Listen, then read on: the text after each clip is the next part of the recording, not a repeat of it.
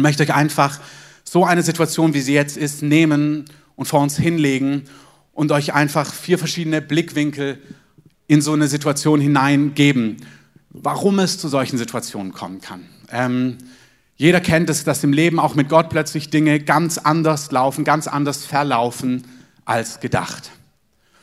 Und ich möchte mit dem ersten Blickwinkel anfangen. Ich weiß nicht, ob ihr es mitbekommen habt, Dunja und Tom waren auch eine Zeit lang in Redding in Kalifornien bei Bethel in der Gemeinde. Und als sie dort ankamen, waren diese riesigen Feuer dort ähm, ausgebrochen. Die haben ein, Gebiet, habe ich gelesen, größer als Hessen auch verzehrt. Und irre viele Menschen haben dort ihr komplettes Hab und Gut verloren. Also alles verloren. Das Feuer hat einfach alles vernichtet. Und das ist eine Situation, wo du erstmal überhaupt nicht, nichts für kannst. Es gibt Situationen, da stehst du vor einem Scherbenhaufen oder vor einer Herausforderung oder vor einer ohnmächtigen Situation und du kannst einfach rein gar nichts dafür. Und in dieser Zeit war es dort, dass das Feuer nicht nur um die Stadt herum war, sondern dieses Feuer hat sich auch in die Stadt hineinbewegt und hat angefangen, das Hab und Gut von Menschen zu zerstören, und zwar auch von Menschen, die Gott kannten. Und jetzt stell dir mal diese Dynamik vor, wenn du in einer Gemeinde bist und dann gibt es die einen, die feiern, weil Gott hat wundersam durch Windwechsel ihr Haus bewahrt. Und dann gibt es andere, denen ihr Haus ist durch Windwechsel vernichtet worden in einer Gemeinde. Und du stehst in einer Situation, wo durch Umstände plötzlich einfach Dinge super herausfordernd sind, für die du überhaupt nicht kannst. Es gibt solche Situationen. Ich nutze das, weil ähm, so eine Botschaft ist herausfordernd genug und ich möchte in so einem Kontext, jeder kennt es unterschiedlich geartet, was machen wir in solchen Situationen? Es gibt Situationen, für die kannst du überhaupt nichts. Dann ringst du mit dir, habe ich was falsch gemacht? Ist irgendwas falsch gemacht? Auch gerade wenn du dann geistlich an so einer Situation bist, ey, den ihr Haus wurde verschont, mein Haus wurde nicht verschont. Was machen wir jetzt? Ich möchte euch eins sagen, Brüder und Schwestern. Egal, ob es, es gibt Umstände, für die kannst du überhaupt nichts. Vielleicht hast du ein Detail übersehen, was auch immer. Aber es gibt Situationen, für die kannst du nichts. Und wir lesen im Psalm 126, da heißt es, Herr, wende unser Schicksal die mit Tränen sehen, die werden mit Jubel ernten. Er geht weinen hin und trägt den Samen zum Sehen. Er kommt heim mit Jubel und trägt seine Gaben. Es gibt Seasons, da bist du unverschuldet in irgendeine Situation gekommen. Es kann auch ein Todesfall sein. Es kann sein, dass Beziehungen zerbrechen. Es kann sein, dass du Hab und Gut verlierst. Was auch immer. Du bist in einer Situation, wo große Not da ist, wo viel Tränen da sind. Und Gott möchte dir zusprechen. So Wahrheit 1.0. Wir haben es heute gesungen. Was für ein Segen, dass wir es gesungen haben. Gott ist gut. Amen. Ihr dürft Amen dazu sagen. Amen. Und es gibt Situationen, ich habe einen der Pastoren aus Reading sagen hören, manchmal säst du in einer Season von Zerbruch mit Tränen in etwas hinein, was deine Saat von morgen ist, die dir Jubel bringen wird. Amen. Und ich möchte denen unter euch zusprechen, die in einer unverschuldeten Situation sind, wo sie merken, sie haben sich nichts zu Schulden kommen lassen. Umstände, was auch immer, haben euch in eine Bredouille, in Bedrängnis gebracht, euch Kummer bereitet, emotional, innerlich, äußerlich, wie auch immer es geartet ist. Wenn ihr mit Tränen seht, ihr dürft wissen, der Morgen kommt und Gott wird alles gut machen. Amen. In Jesaja 61, da heißt es, heißt es, der Heilige Geist, der Geist des Herrn, der der Tröster ist, sagt uns Jesus an späterer Stelle, der wird Kopfschmuck statt Asche geben und Freudenöl statt Trauer. Er wird ein Ruhmesgewand geben, im Englischen heißt es ein, ein Gewand von Lobpreis statt eines verzagten, depressiven Geistes. Auch das Wort von Malis war ganz wunderbar, dass Gott in der tiefsten Dunkelheit, in der tiefsten Hoffnungslosigkeit ein Licht aufgehen lassen kann. Amen. Es ist schon interessant, man merkt an so vielen Ecken und Enden, ähm, aus verschiedensten Umständen und Situationen, wie gesagt, wir haben vier Blickwinkel, aber es gibt ein Blickwinkel ist, das unverschuldet einfach Dinge hereinbrechen, die das Leben schwer machen. Und Gott hat eine Perspektive von Hoffnung und Zuversicht und er wird alles gut machen. Amen. Amen. Es gibt zweitens Situationen, das ist ein zweiter Blickwinkel. Da ist es nicht unverschuldet.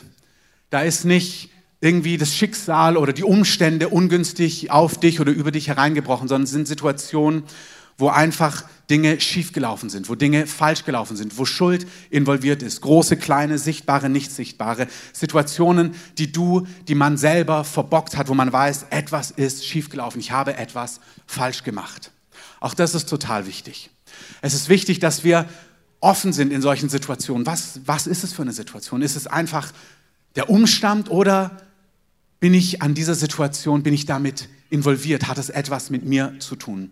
Ich habe das am Visionsabend angesprochen, Mervey hat es aufgegriffen. Es gibt Situationen, wo wir einfach vor Gott wahrhaftig und echt sein müssen, wo wir sagen müssen, Gott, was sagst du zu der ganzen Sache?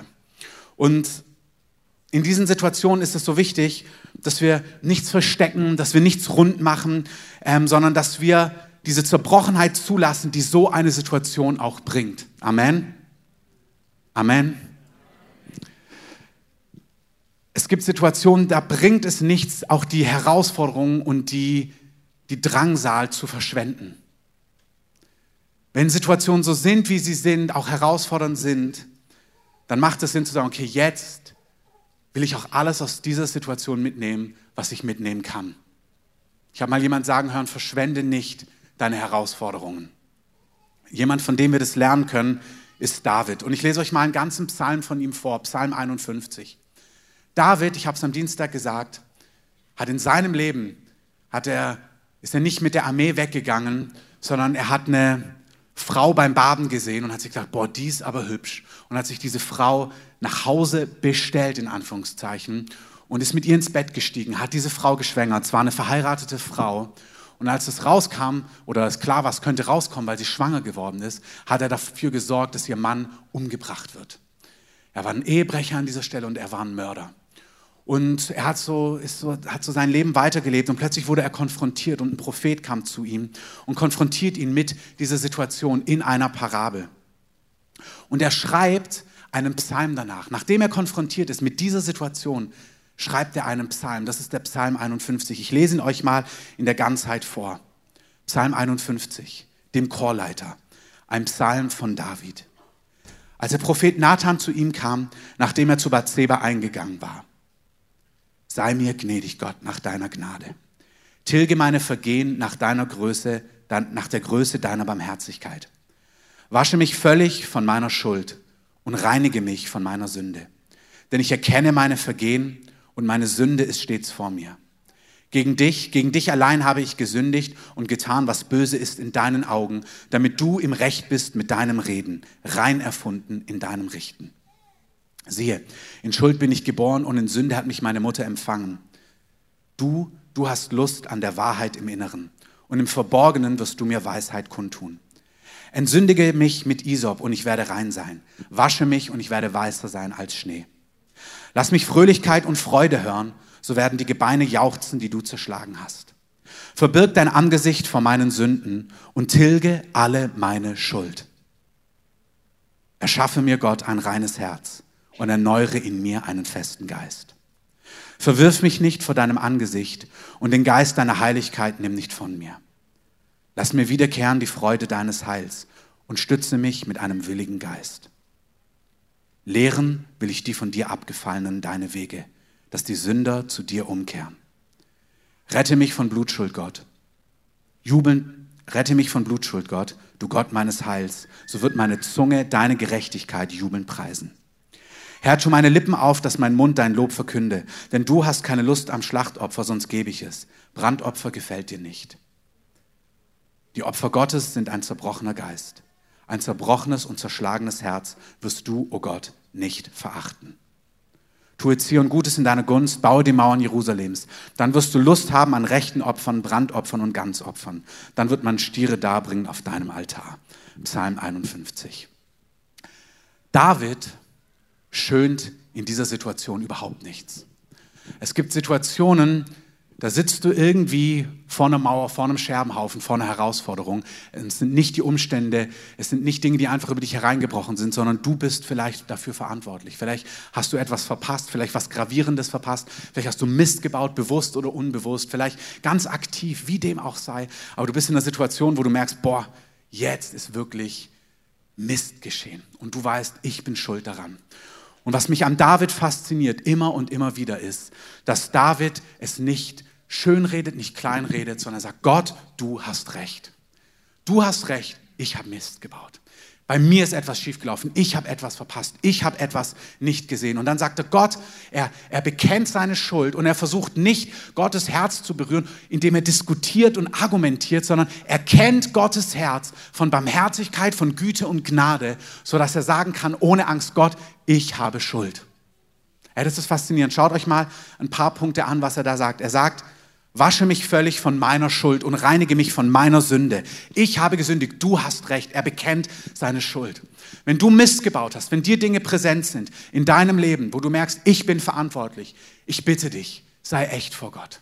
Sei wahrhaftig vor Gott. Sag Gott, so sieht es aus. Das ist meine Schuld. Sei ehrlich und aufrichtig vor Gott. Amen.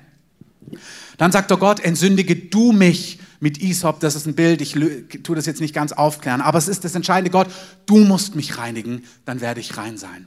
Er sagt, hier sind Dinge in mir und an mir, die kann ich nicht einfach ändern, auch an Details. Gott, reinige du mich, reinige mich, vergib mir meine Schuld, wie auch Johannes sagt. Wenn wir unsere Schuld bekennen, dann ist er treu und gerecht. Aber er sagt auch, reinige du mich, dann werde ich rein sein, und zwar weißer als Schnee. Und dann sagt er, erschaffe mir Gott ein reines Herz.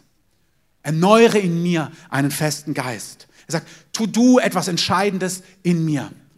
Manche Dinge, John Molinde hat in einer Zeit seines Lebens gesagt, das ist ein Pastor aus Uganda, der dort sehr erweckliche Dinge erlebt und aufgebaut hat. Und er hat Großes getan für Gott. Und Gott hat ihn angefangen zu konfrontieren.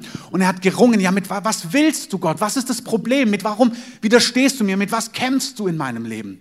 Und an einer Stelle sagt Gott zu ihm, I'm not dealing with your acts, I'm dealing with your ways. Das heißt, es geht mir nicht so, so sehr konkret um Taten, die ich anspreche. Es geht mir um eine Art, wie du lebst, wie du bist. Das ist tiefer. Das ist hinter den Kulissen. Das ist nicht das Äußere, sondern wie bei den Pharisäern, wo du merkst, ja, die Taten waren richtig, aber das Herz, da war was nicht stimmig. Und Gott ist in der Phase, nicht nur bei uns, überall, Gott bereitet, ich habe das am Dienstag beschrieben, Gott bereitet sein Haus vor. Amen. Wir lesen im ersten Korintherbrief, dass er sagt, Gott richtet auch in seinem Haus, damit sein Haus, seine geliebten Kinder nicht mit der Welt verurteilt werden. Gott möchte ein Volk, was ihm gehört, mit Haut und Haar. Und Gott beginnt mit diesem Richten, Ausrichten, Korrigieren, mit Erziehung. Das ist der Hebräerbrief. Damit beginnt er bei dir und bei mir in unserem eigenen Leben. Amen. Der Hebräerbrief sagt, wenn wir das nicht erleben, wenn wir das nicht zulassen, dann sind wir Bastarde. Das ist ein brachiales Wort. Das ist ein Kind, ein uneheliches Kind, ein nicht gewolltes, ein nicht beachtetes, ein nicht umsorgtes Kind. Und Gott sagt, du bist total das Gegenteil. Du bist geliebt, du bist gewollt, du bist gesehen. Und weil Gott dich so kennt, weil Gott dich so liebt, weil Gott dich so will, erzieht er dich, liebt er dich, heilt er dich, heiligt er dich und korrigiert er dich auch. Und dann sagt der Autor, das ist für niemanden Freude. In solchen Phasen, das fühlt sich nicht wie Freude an. Das ist Traurigkeit, aber eine Traurigkeit, die zum Leben führt. Paulus schreibt, es gibt eine Buße, eine Betrübnis, die zum Leben führt. Und er sagt, diejenigen, die da geübt sind, ist auch interessant, geübt sind. Das heißt, es passiert in der Regel nicht nur einmal in deinem Leben mit Gott. Du denkst, ah ja, ich habe einmal Neustart gemacht, jetzt ist es durch. Nee, es ist ein Geübtsein mit Gott vorwärts zu gehen, Tag für Tag, Woche für Woche, Monat für Monat und Jahr für Jahr. Und Gott sein Werk in uns wirken zu lassen. Amen. Paulus schreibt in einem seiner ersten Briefe, da ringt er mit seiner Position als Apostel unter den anderen Aposteln und sagt, also ich stehe den Aposteln in nichts nach. Da sind die anderen zwölf, die wurden von Jesus berufen und dann sagt er, ich kam später dran, aber mir ist Jesus auch höchstpersönlich erschienen und sagte, ich bin nicht irgendwie unwichtiger oder kleiner als die anderen. Er ringt mit seiner Position. Später schreibt Paulus, ich bin der geringste der Apostel. Es ist ein Zerbruch, da sind Dinge in seinem Leben geschehen, wo er schreibt, ich vergesse alles, was hinter mir ist. Alles, was mir wert war, das erachte ich als nichts, schreibt er die Philippa, um Christus zu gewinnen. Da ist ein Zerbruch, ein Wirken in ihm, wo er merkt, ich setze auf Dinge, die sind doch im Lichte der Ewigkeit total unwichtig. In der Theorie sind wir immer an dem Punkt, dass wir das bejahen. Das ist, wenn der Geist Gottes anfängt, in deinem Leben auf Dinge zu leuchten, wo du merkst, wow, das habe ich gar nicht so wahrgenommen oder gar nicht so gesehen. Dieser Prozess ist nicht einmal Neustart teilnehmen. Dieser Prozess ist ein Prozess Tag für Tag, Woche für Woche, Monat für Monat und Jahr für Jahr. Amen. Am Ende seines Lebens schreibt Paulus, I'm the chief of sinners. Ich bin der Erste der Sünder. Das ist irgendwie das Licht Gottes so auf ihn und er sieht, es gibt so viele Bereiche in meinem Leben, die dir, Jesus, der Reinheit in Person, noch gar nicht entsprechen. Das sind nicht fromme Worte, das irgendwie einen auf super demütig macht, sondern es ist ein Zerbruch in seinem Leben. Und Petrus, der Apostel Petrus schreibt uns, wer seid ihr, dass ihr den Tag des Herrn herbeieifert? Wisst ihr, was für Menschen ihr sein müsst, wenn ihr den Tag herbeisehnt, wo Gott mit seinem Feuer alles verzehren wird, was keinen Bestand hat? Das sind Dimensionen, die sind irgendwie noch mal ganz anders. Und du spürst, auch mit unserer Konferenz, wir sprechen, wir hören etwas vom Heiligen Geist an, an glorreichem, an fantastischem, an herrlichem, was kommt. Wer es glaubt, sagt Amen, Amen. Aber der Gott, der glorreich, der herrlich, der heilig kommt, der kommt läuternd, korrigierend, heilend, transformierend und verändernd. Amen. Es ist derselbe Gott, er ist der gleiche. Es gibt da keinen Widerspruch. Und wenn wir zu dem einen Ja sagen, müssen wir auch zu dem anderen Ja sagen. Und das ist wiederum nicht nur Theorie, sondern das hat mit dem eigenen Leben zu tun. David erkennt es und sagt, Gott, du musst mir ein neues Herz, einen neuen Geist geben. Und definitiv, das ist bei der Wiedergeburt geschehen. Du hast ein neues Herz und du hast einen neuen Geist. Und doch ist es etwas, wo wir immer weiter, wo Gott tiefer geht und wo wir sagen dürfen, okay Herr, zeig mir, was du tun möchtest. Es gibt Situationen in deinem Leben, es sind nicht die Umstände, die hereingebrochen sind, sondern damit hast du zu tun. Und es ist so wichtig, dass wir Weisheit haben und dass wir die Demut haben, dem Heiligen Geist zu erlauben, uns zu sagen, in welcher Season wir sind. Es bringt ja nichts zu sagen, wenn du etwas verpasst hast, zu sagen, naja, die Umstände sind so über mich hereingebrochen. Es bringt auch nichts zu sagen, das ist meine Schuld, wenn die Umstände über dich hereingebrochen sind. Aber der Heilige Geist möchte uns Weisheit geben in diesen Zeiten. Amen. Er sagt, wenn du mich transformierst, dann wird wiederkehren die Freude meiner Rettung. Hey, hinter Trauer, auch Trauer. Es gibt Trauer, weil Umstände über dich hereinbrechen. Es gibt Trauer, weil Gott dich in die Buße und in die Umkehr und in andere Dinge hineinführt. Amen. Und wir brauchen das. Wir brauchen das. Jeder von uns.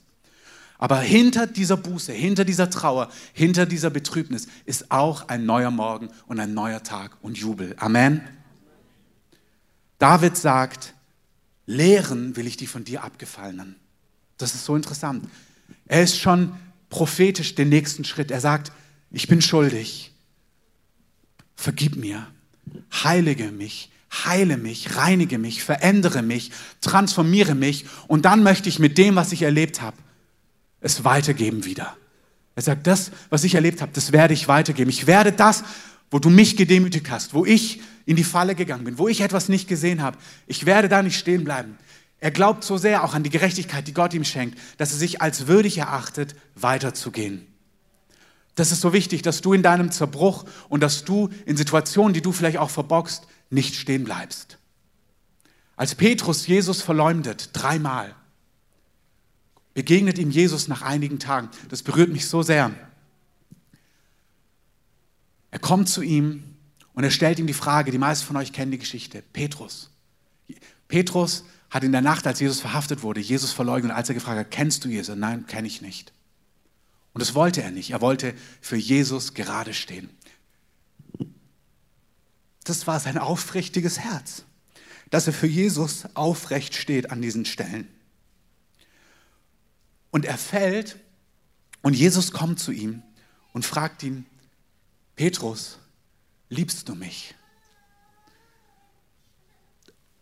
Und Petrus sagt zu ihm, Herr, du weißt es. Und er fragt ihn wieder, Petrus, liebst du mich? Und Petrus sagt, Jesus, du hast alles gesehen, du weißt es, du bist der Beste, du kannst es am besten beurteilen, wie du das nennst, was du in mir siehst.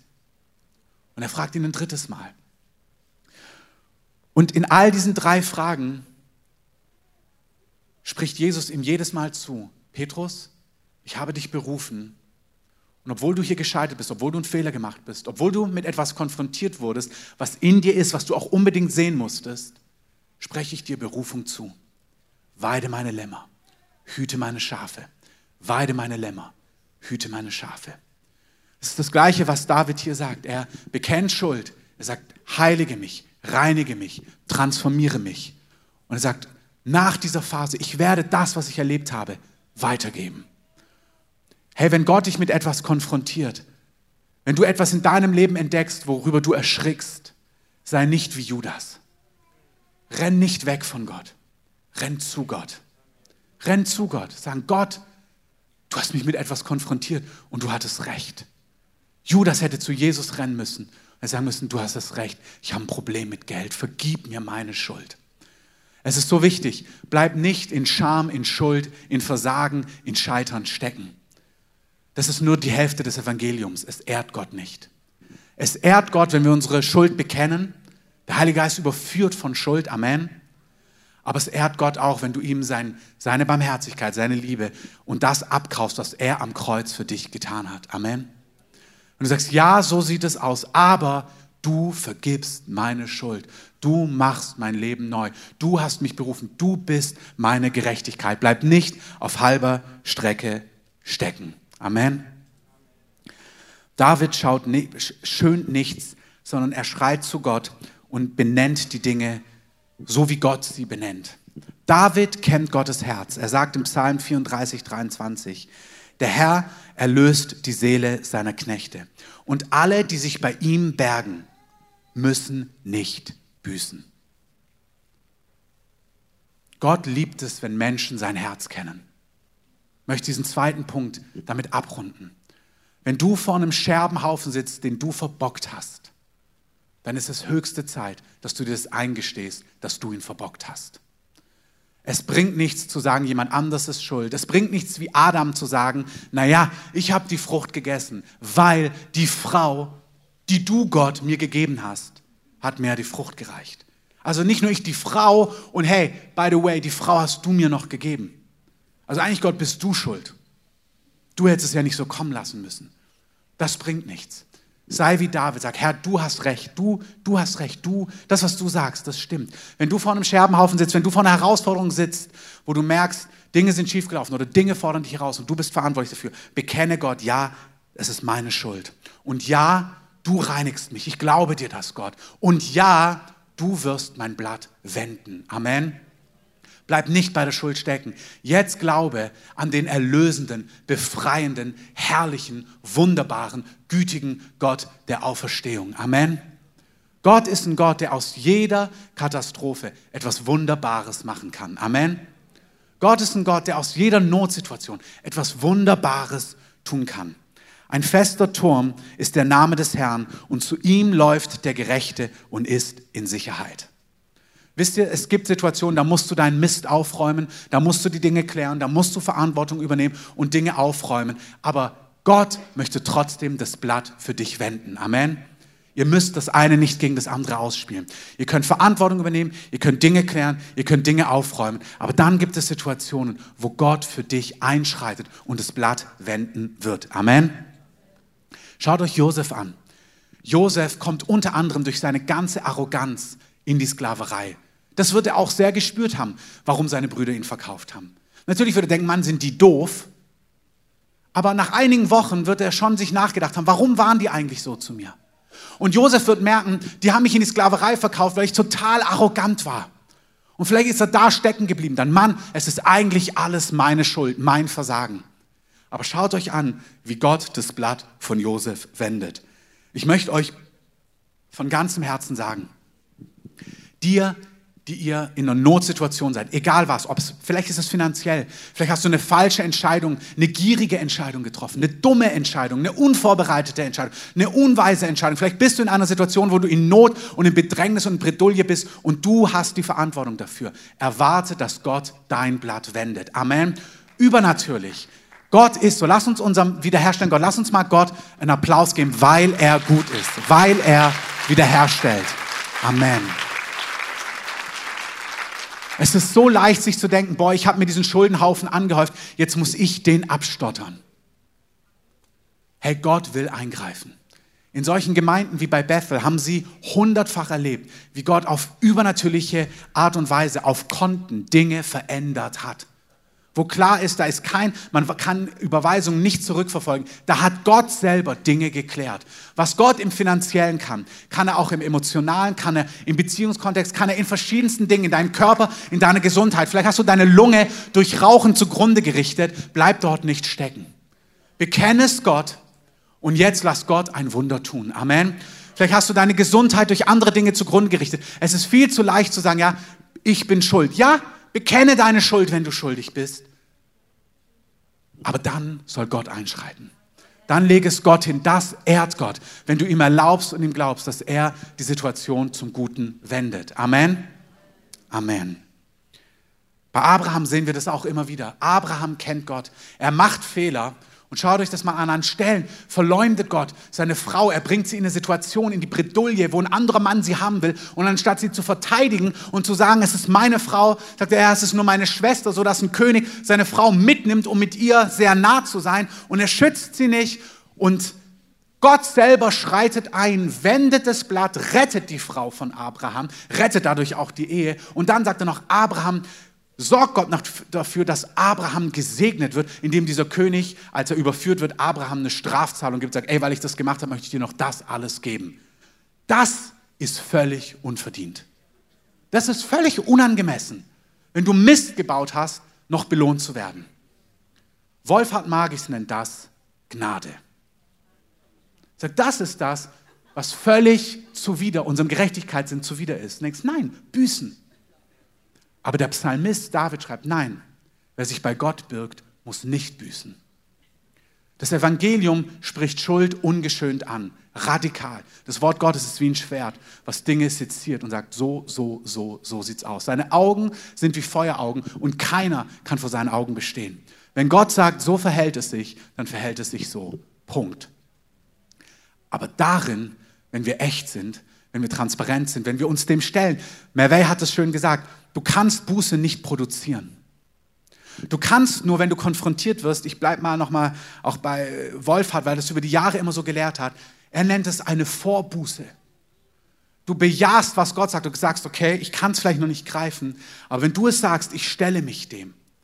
Und dann erlaubst du dem Heiligen Geist, dir das zu zeigen, was du vielleicht gar nicht sehen kannst.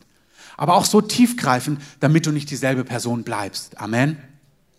Stellt euch den feurigen Augen von Jesus, jeder einzelne. Vertrauensvoll und echt. Die sind erschreckend und geborgen. Ich hatte einen Traum vor Jahren, ich habe es schon erzählt. Ich gehört eine Stimme, die gesagt hat, der erschreckendste Ort, den es gibt, sind die Feueraugen von Jesus, wenn die dich angucken, weil sie alles durchleuchten und alles sehen. Und dann hat die Stimme gesagt, und der geborgenste Ort sind die Feueraugen von Jesus, weil es keine Augen gibt, die dich so sehr lieben und annehmen, wie du bist. Es ist so wichtig, dass wir uns seine Gegenwart ausliefern. Es bekennen, es benennen, uns reinigen lassen. Aber dann wie Abraham, wie David, wie Petrus, wie alle, die Gott kennen, erwarten, dass selbst wenn du Mist gebaut hast, wenn du verantwortlich bist für eine Situation, dass Gott für dich das Blatt wendet. Amen.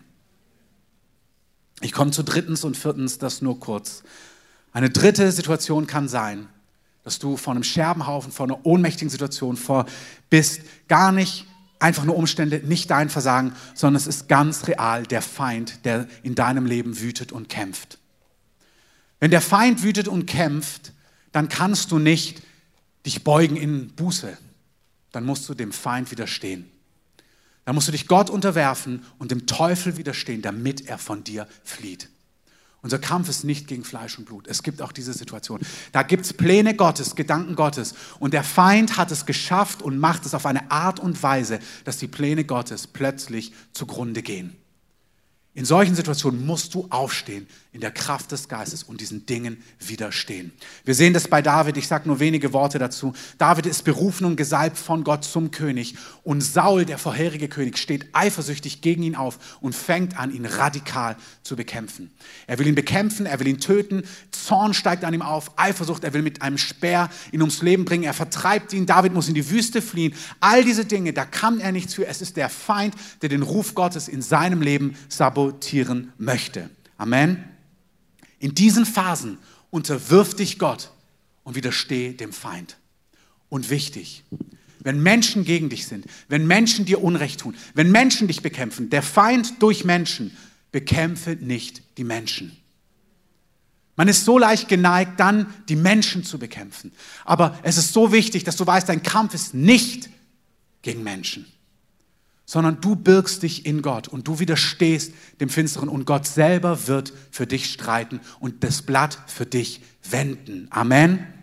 Ich möchte es denen sagen, die spüren, dass Widerstand aufsteht durch Menschen, durch Umstände, aber es sind nicht nur die Umstände, es ist der Feind in Menschen, durch Menschen und wie auch immer das geartet ist. Es gibt eine Situation, wo dann David sich selber rächen möchte und eine Frau kommt ihm entgegen und stoppt ihn und sagt, tu es nicht, hilf dir nicht selber. Und David sagt im 1. Samuel 25, Vers 32, gepriesen sei der Herr, der Gott Israels, der dich an diesem Tag mir entgegengesandt hat.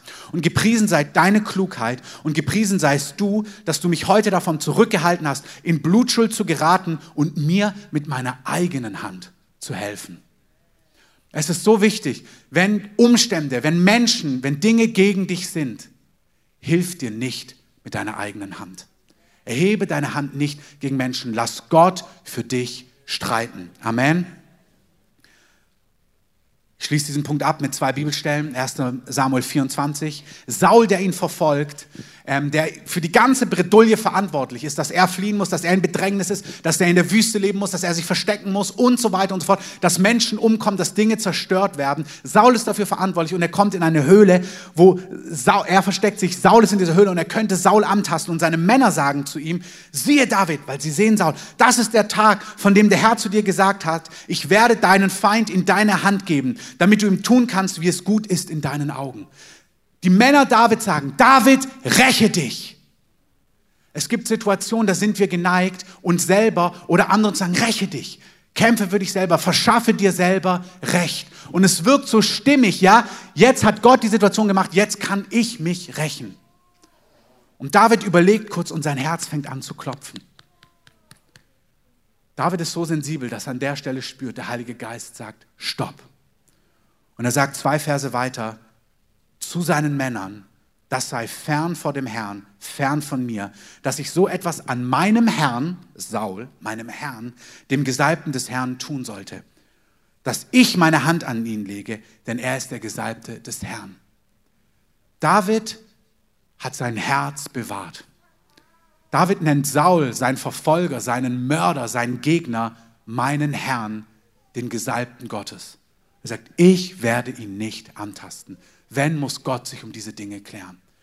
Wenn Finsternis, Dunkelheit gegen dich aufsteigt, auch durch Menschen, räche dich nicht selbst. Lass Gott Gerechtigkeit wirken. Amen. Unterwerft euch Gott und widersteht dem Teufel. Letzter Punkt. Es gibt Situationen, Wüsten, ohnmächtige Situationen, in denen du bist. Das sind weder die Umstände, noch deine Schuld, noch der Feind. Das ist der Heilige Geist selber. Es gibt Situationen, da führt der Heilige Geist dich in Wüsten, dich in Engen, dich in Bedrängnis. Wir lesen bei Hiskia, und Gott ließ ihn einen Augenblick allein. Gott lässt ihn in eine Situation kommen und er lässt sein Herz für sich, für ihn offenbar werden. Er bringt in Situationen, um Dinge zu sehen, Dinge zu läutern, dir Dinge zu zeigen, sich Dinge zu zeigen. Abraham. Er prüfte Abraham.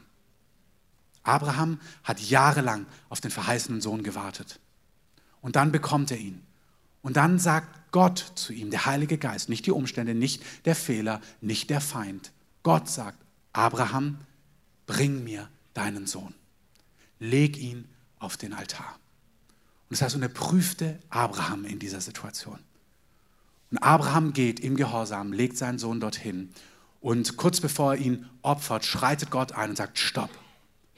Sagt Abraham, jetzt habe ich gesehen, dass es nichts in deinem Leben gibt, was du mir vorenthältst. Ich habe die Predigt genannt Wahrheit 1.0. Und die Wahrheit 1.0 ist, Gott ist gut. Amen. In all diesen Situationen, Umstände, Feind, eigenes Versagen, Gott selber, Gott ist gut. Und Gott wird aus allem, Bonhoeffer hat es wunderbar geschrieben, aus all unseren Siegen, aus all unserem Guten, aber auch all unserem Versagen, all unseren Fehlern, wird Gott Gutes entstehen lassen. Amen. Und wir sehen, dass Wahrheit 1.0 ist, Gott ist gut. Nachfolge 1.0 ist, wir folgen dem Lamm, wo auch immer es hingeht. Jesus sagt, wer Vater, Brüder, Schwester, Mütter, Äcker, was auch immer mehr liebt als mich, ist meiner nicht würdig. Und Jesus sagt, wer seine Hände an den Flug legt, der kann sich nicht umdrehen. Er sagt, wer mir nachfolgt, der muss sein Kreuz auf sich nehmen. Es gibt Dinge, da ist es der Heilige Geist, der zu dir sagt, gib mir das. Das ist nicht der Feind, nicht die Umstände, nicht dein Versagen. Es ist Gott, der sagt, lege deinen Sohn auf den Altar. Tu dieses, tu jenes. Und der Heilige Geist möchte etwas von dich. Und es ist 1.0, dass wir sagen, ja, ich folge dem Lamm, wo auch immer es hingeht. Bill Johnson hat es schön beschrieben. Er hat gesagt, wir betonen oft, was Jesus zu seinen Jüngern nach drei Jahren sagt im Johannesevangelium. Was auch immer ihr bitten werdet, werde ich euch geben. Stimmt. Was auch immer ihr wünscht, werde ich euch tun. Betet in meinem Namen. Stimmt. Jesus sagt nach drei Jahren zu seinen Freunden, jetzt nenne ich euch nicht mehr Sklaven, jetzt nenne ich euch Freunde. Wie hat er sie dann die ersten drei Jahre genannt? Leibeigene, Sklaven. Der erste Schritt in der Nachfolge, die Grundlage ist, wir gehen dorthin, wo auch immer das Lamm uns hinführt. Amen. Es gibt nichts, was unantastbar sein darf in deinem, in meinem, in unserem Leben. Nichts. Auch nichts, was Gott gewirkt hat, auch nichts, was Gott getan hat, auch nichts, was Gott geschenkt hat. Nichts darf unantastbar sein. Gott muss alles antasten dürfen. Amen. Keiner jubelt, wenn er das hört, aber es ist Nachfolge 1.0. Wenn das in deinem Leben etabliert ist, kommt, ich nenne dich Freund. Bitte von mir, was auch immer du willst, und es wird dir gegeben werden. Das heißt aber nicht, dass die Grundlage dadurch aufgekündigt ist. Das ist wie, wenn du Grundrechenarten lernst, dann lernst du später binomische Formeln und was weiß ich was, ähm, hier Kurvenberechnungen, aber deswegen brauchst du trotzdem noch die Grundlagen.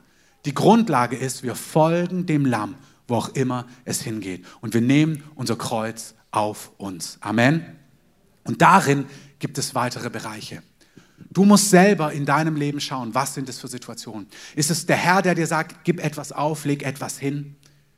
Wo Gott dich prüft, wo Gott dich testet, wo Gott etwas will, aus Liebe, aus Gehorsam, was auch immer. Wir wissen, dass Abraham Gott gehorcht hat und Gott hat gesehen, dein Herz ist mir loyal. Wir wissen aber auch aus dem Hebräerbrief, dass Abraham wusste, dass Gott seinen Sohn zurückgeben könnte.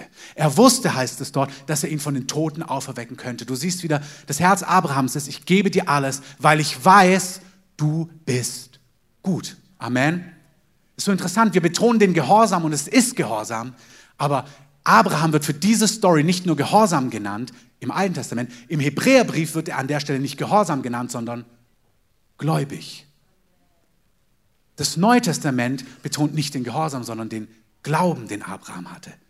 Dass er gesagt hat, ich weiß, du wirst was Gutes machen. Ich weiß nicht, ob Gott etwas von dir möchte. Ich weiß nicht, ob der Feind dir widersteht, aber Gott wird etwas Gutes machen. Ich weiß nicht, ob du Mist gebaut hast, und Gott wird etwas Gutes machen. Oder ob die Umstände Trauer gebracht haben, aber Gott wird etwas Gutes machen. Ich lade euch ein, dass wir einfach gemeinsam aufstehen. Die Band kann nach vorne kommen. Und wir wollen das einfach dem Heiligen Geist hinlegen und ihm eine Antwort dafür geben. Es ist auch ganz wichtig, dass ihr, was diese Fragen angeht, euer Leben durchleuchtet. Wir sind so oft damit beschäftigt, zu schauen, welcher Punkt es bei den anderen ist ist jetzt eins, zwei, drei oder vier. Deine Aufgabe ist, dein Leben zu durchleuchten. In Situationen zu sagen, Gott, was tust du an mir und in mir und bei mir? Und David betet im Psalm 139, erforsche mich Gott und erkenne mein Herz. Prüfe mich und erkenne meine Gedanken. Sieh, ob ein Weg der Mühsal, da heißt es auch ein ungöttlicher, ein, abgöttisch, ein abgöttischer Weg bei mir ist. Er sagt, schau mein Herz an, erkenne meine Gedanken, schau meine Wege an, Gott. Das ist Demut, das Sprüche sagt, der Mann lenkt seinen Schritt. Der, er beurteilt sein Herz, aber es ist der Herr, der die Tiefen des Herzens kennt. David sagt, Gott, erforsche du mich. Jeder Weg erscheint in den Augen des Mannes lauter, aber es ist der Herr, der die Dinge prüft und anschaut. Davor brauchen wir keine Angst haben, aber wir dürfen das machen. Sein Herr, erforsche mich. erkenne mein Herz. Prüfe mich und erkenne meine Gedanken. Und sieh, ob ein Weg der Mühsal, ein abgöttischer, ob ein Weg bei mir ist, der mit dir nichts zu tun hat. Und Herr, sagt David, leite mich bitte auf dem ewigen Weg. Lass uns doch einen Augenblick nehmen und es einfach Gott so eine Antwort geben. Du weißt, welcher Punkt für dich wichtig ist heute. Du weißt, wo du stehst, du weißt, was dich bewegt, du weißt, was du brauchst. Du weißt, was die wichtige Antwort ist von dir für den Heiligen Geist. Wir machen es jetzt so, dass wir Musik einspielen wie immer und langsam hier zum Ende kommen. Ihr dürft gerne vor dem Herrn kniend, sitzend bleiben und einfach in seiner Gegenwart verweilen.